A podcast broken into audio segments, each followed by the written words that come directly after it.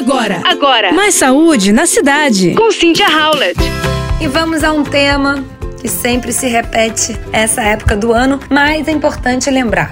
Que chocolate, que ovo de Páscoa eu devo consumir que seja mais saudável? Bom, a gente já sabe que quanto menos açúcar e quanto mais cacau, mais saudável.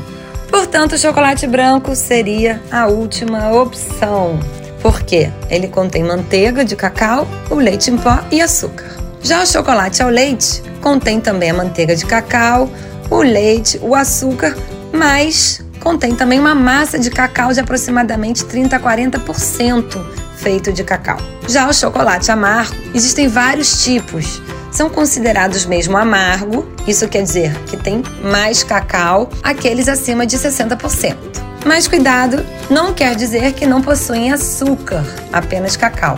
Fiquem atentos à lista de ingredientes que sempre se encontra em ordem decrescente. O ideal é que o açúcar não seja, portanto, o primeiro da lista. Se você quiser um chocolate realmente sem açúcar, a opção é o 100% amargo. Eita! Ou então o diet ou sem adição de açúcares. Outra informação importante: se você não quer um chocolate que contenha leite, você precisa ler os ingredientes.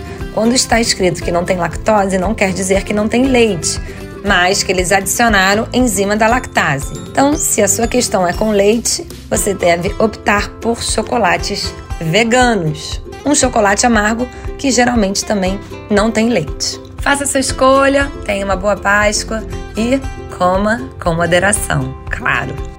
Você ouviu Mais saúde na cidade. com Cynthia Howlett.